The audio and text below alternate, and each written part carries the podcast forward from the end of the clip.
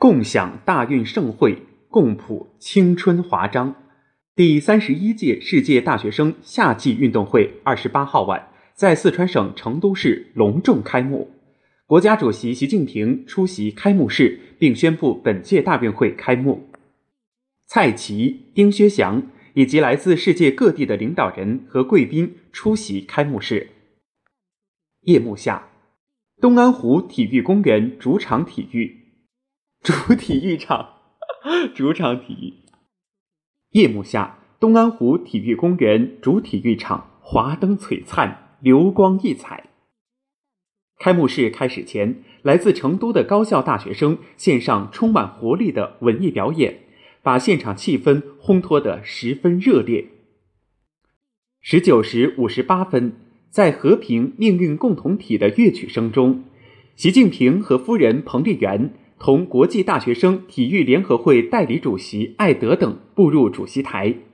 向观众挥手致意。全场响起长时间的热烈掌声。场地中央，中华文化遗产标志太阳神鸟灵动旋转，十二道金芒闪耀，焰火在空中绽放出倒计时数字。全场观众随着数字齐声呼喊，在一片欢呼声中。绚丽礼发，礼发，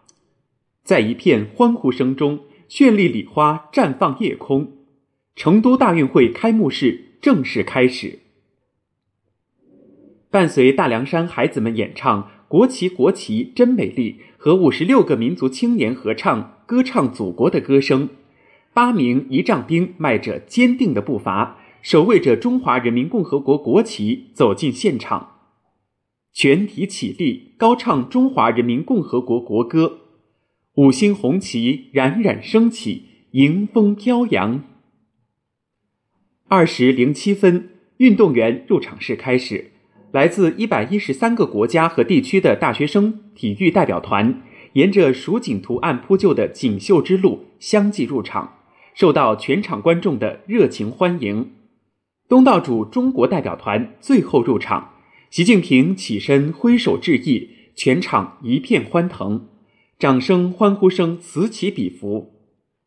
中国代表团共七百余人，其中参赛运动员四百一十一人，将参加本届大运会全部十八个大项赛事。成都大运会组委会主席怀进鹏致辞，代表成都大运会组委会。向来自世界各个国家和地区的运动员、教练员、技术官员、来宾表示热烈的欢迎，祝愿他们弘扬体育精神，展示青春风采，铸就团结友谊。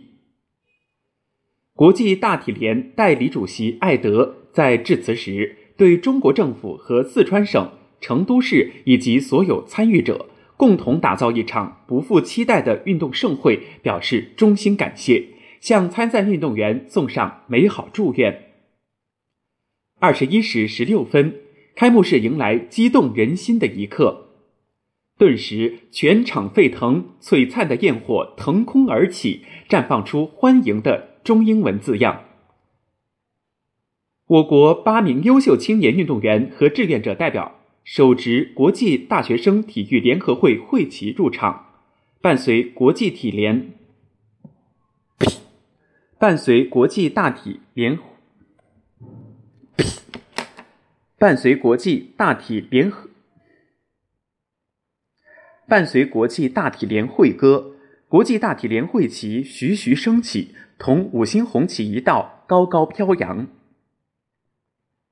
运动员唐子婷、裁判员刘江分别代表全体参赛运动员和技术官员宣誓，随后。文体表演《青春追梦》精彩呈现，表演分为“青春之光”“青春活力”“青春友谊”三个部分。“青春之光”以蓬勃向上的攀登，展现青年人探索不已、向光飞翔的永恒追求；“青春活力”呈现青年大学生奋力奔跑、活力四射的场景，抒发体育运动带给人们的欢乐与激情。“青春友谊”篇章里。青年大学生和蒙太可掬的友谊使者大熊猫，在欢快的音乐中起舞，在青春相聚中收获友谊。场地中央，太阳神鸟图案的圣火盘缓缓升起，航天员叶光富等三十一名火炬手高擎火炬进入场地，在万众瞩目下，火炬手奔跑至圣火盘前，围成一圈，用手中的圣火，用手中的火炬点燃太阳神鸟，瞬间光芒万丈。大运圣火熊熊燃烧，传递出全世界大学生如阳光般灿烂的美好祝愿。把世界照亮，听见生命的歌唱；把未来照亮，眺望美丽的远方。青年大学生们在圣火下欢聚，共同演唱开幕式主题曲，成就梦想。整座体育场化为欢乐的海洋。王毅、李干杰、王小红。盛怡晴出席开幕式。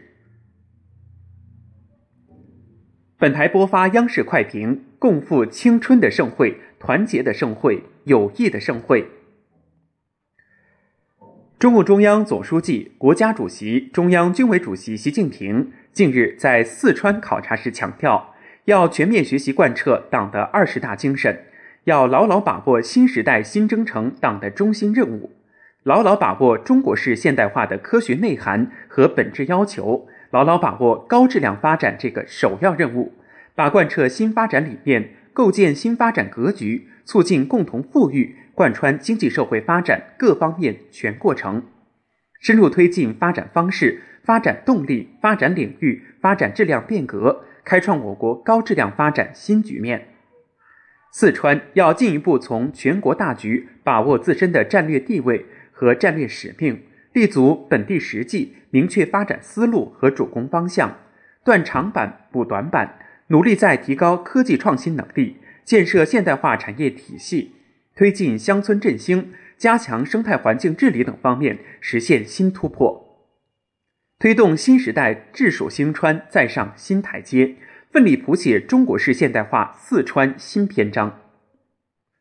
七月二十五号到二十七号。习近平在四川省委书记王晓辉和省长黄强陪同下，先后来到广元、德阳等地进行调研。二十五号下午，习近平首先来到广元市剑阁县考察了翠云廊，这里是古代关中平原通往四川盆地古蜀道的重要路段，有迄今保存最完好的古代人工栽植驿道古柏群。习近平听取古蜀道发展历程。翠云廊整体情况介绍，沿古道步行查看千年古柏长势，详细询问历史上植柏护柏情况。他指出，这片全世界最大的人工古柏林之所以能够延续的这么久、这么好，之所以能够延续的这么久、保护的这么好，得益于明代开始颁布实行官民相近减罚、交树交印等制度。一直沿袭至今，相习成风，更得益于当地百姓世代共同守护。这启示我们，抓生态文明建设必须搭建好制度框架，抓好制度执行，同时充分调动广大人民群众的积极性、主动性、创造性，巩固发展新时代生态文明建设成果。临行前，他嘱咐当地负责同志要把古树名木保护好。把中华优秀传统文化传承好。